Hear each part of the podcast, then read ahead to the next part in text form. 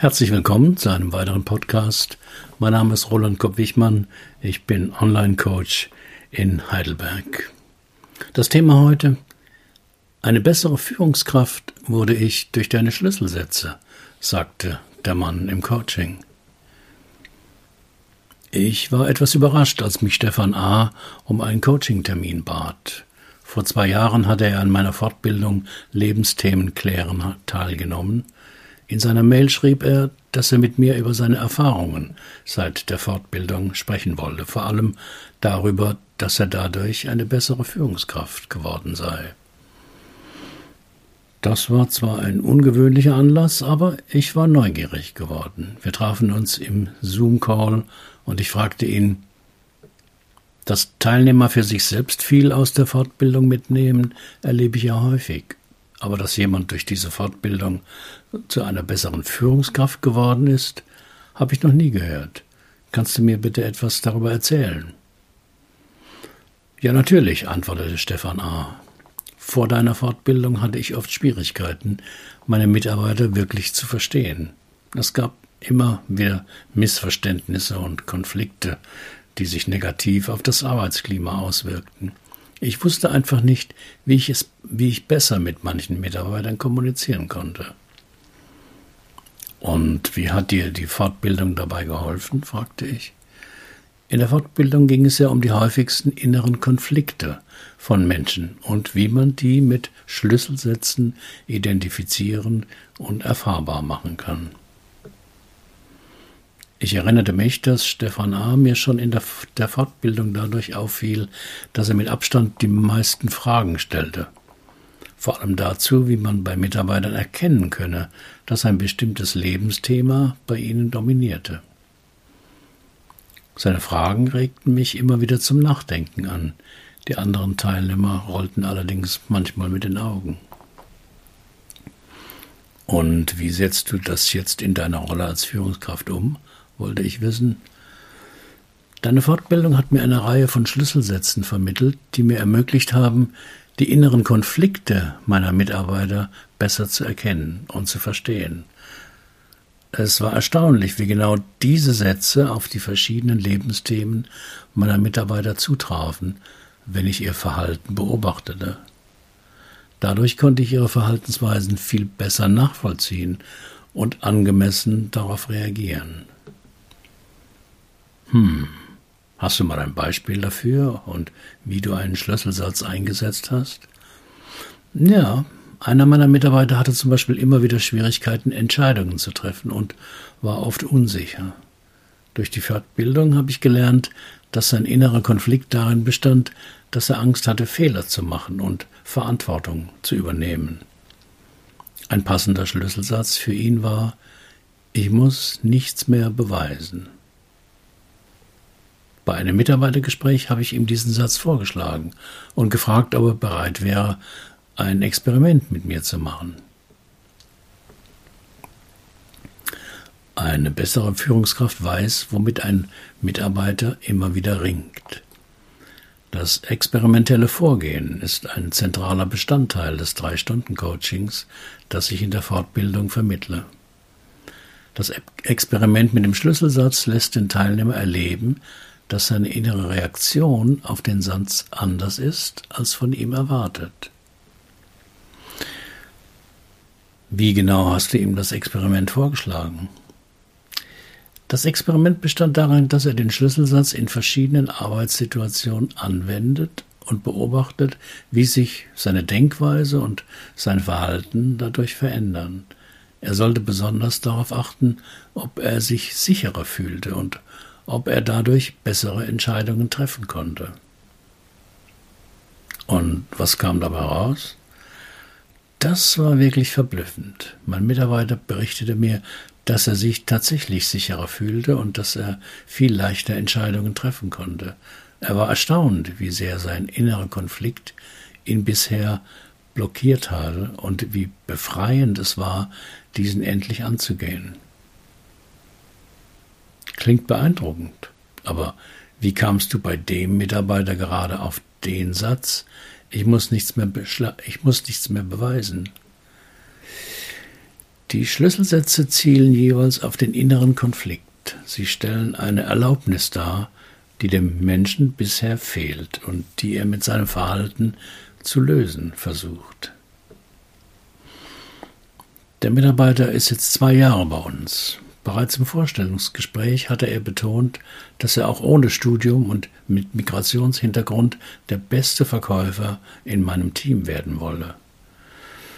Ich hielt das für sehr ambitioniert, aber aufgrund seines Lebenslaufs und seiner hohen Motivation stellte ich ihn ein.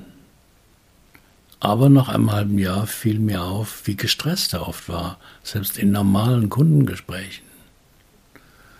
Hattest du ihn darauf mal angesprochen? fragte ich Stefan A.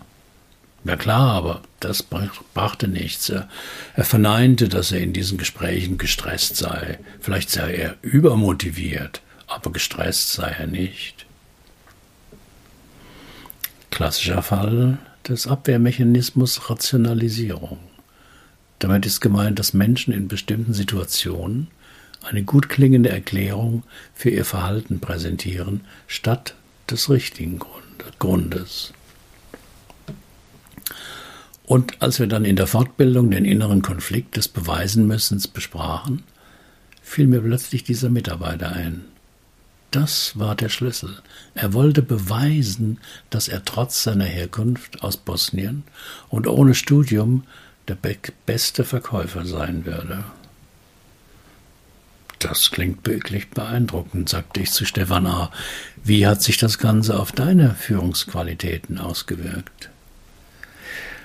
Durch das Wissen um die inneren Konflikte meiner Mitarbeiter und die Möglichkeit, ihnen mit Hilfe der Schlüsselsätze zu helfen, bin ich zu einer viel besseren Führungskraft geworden.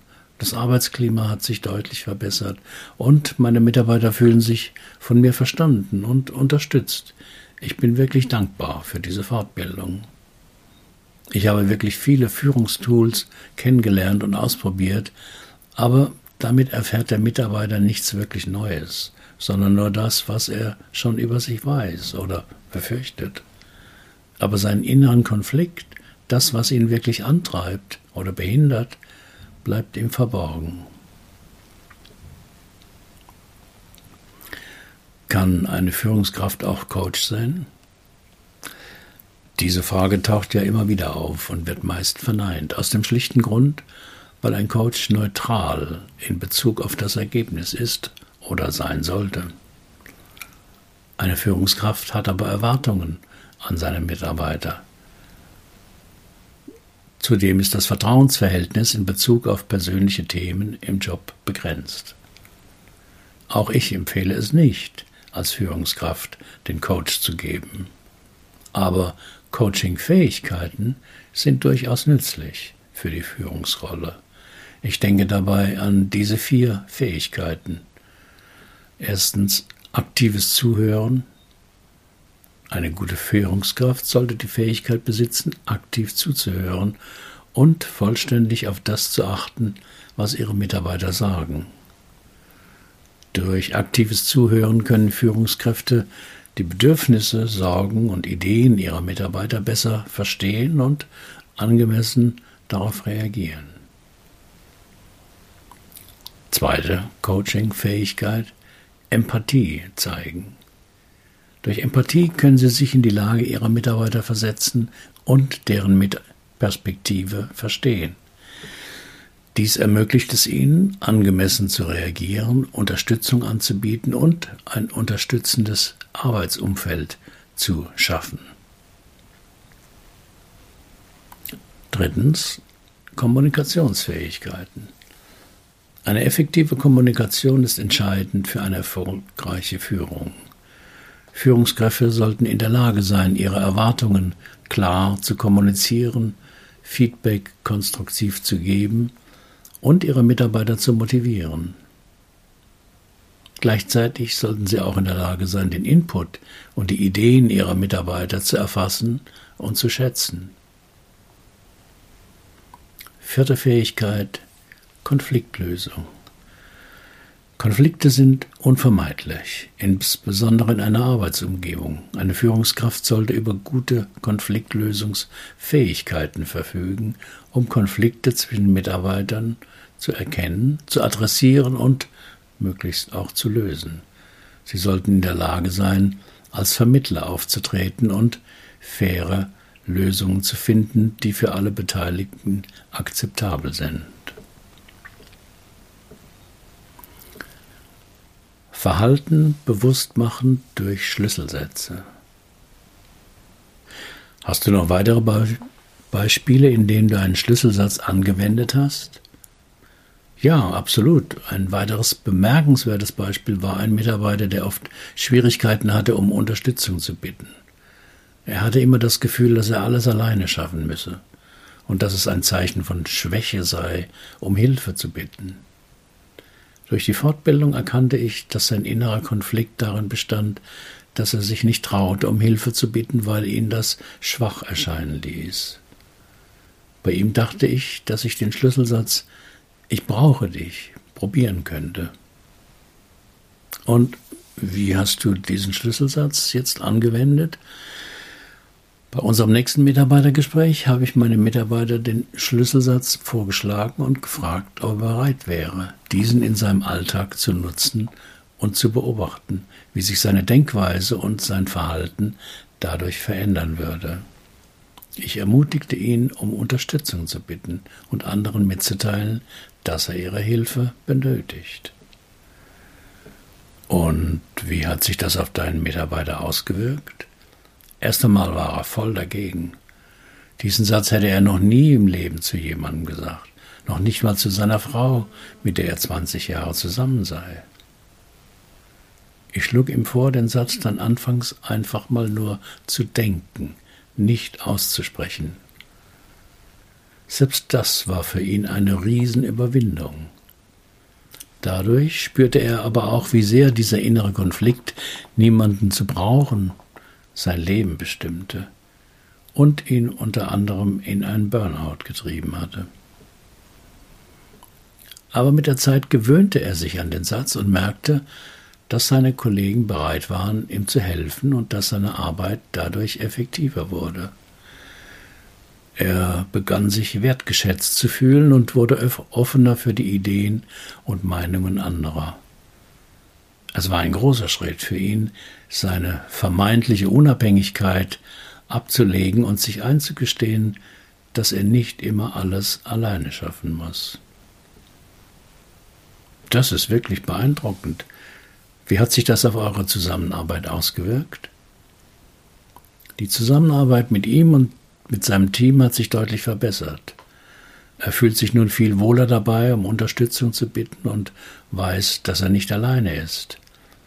Wir haben gemeinsam bessere Lösungen finden können und unsere Kommunikation ist offener und ehrlicher geworden. Es hat uns auch als Team gestärkt und uns ermöglicht, besser auf die Bedürfnisse des Einzelnen einzugehen. Donnerwetter, das ist eine tolle Entwicklung. Es zeigt deutlich, wie wichtig es sein kann, die inneren Konflikte der Mitarbeiter zu erkennen und ihnen dabei zu helfen, diese zu überwinden. Natürlich hätte Stefan A. auch versuchen können, das Problem mit dem Mitarbeiter direkt anzusprechen. In einem Feedback-Gespräch seine Beobachtung, dass dieser alles alleine machen will, schildern, verbunden mit der Anregung, doch andere mehr einzubinden und sich hin und wieder an Kollegen zu wenden. Doch wenn Verhaltensoptionen mit inneren Konflikten verbunden sind, ist das wenig aussichtsreich. Der Mensch wird alle möglichen Einwände bringen, warum er sich dabei nicht wohlfühle, dass das nichts bringe, dass das einfach nicht seine Art sei und so weiter. Darüber hinaus könnte er sich auch kritisiert fühlen für etwas, was er eben nicht kann. Das Experiment mit einem Schlüsselsatz umgeht, wenn der Mensch sich darauf einlässt, diesen vergeblichen Kampf mit den inneren Widerständen. Die neue Botschaft fliegt praktisch unter dem Radar rein.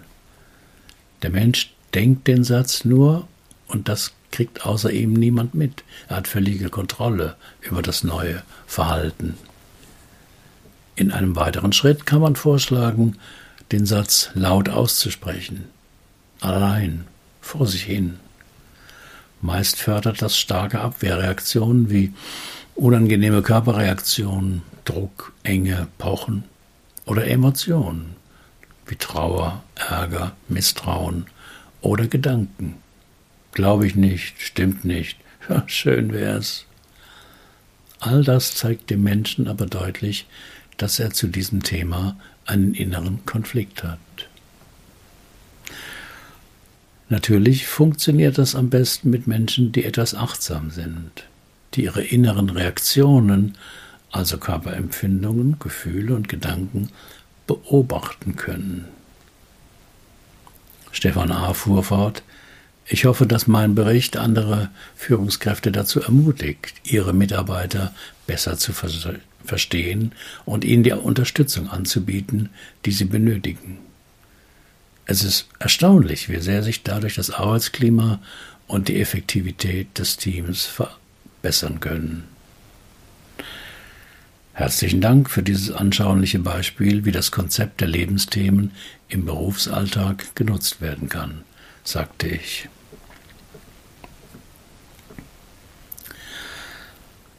Haben Sie auch ein Problem, das Sie bisher nicht lösen konnten?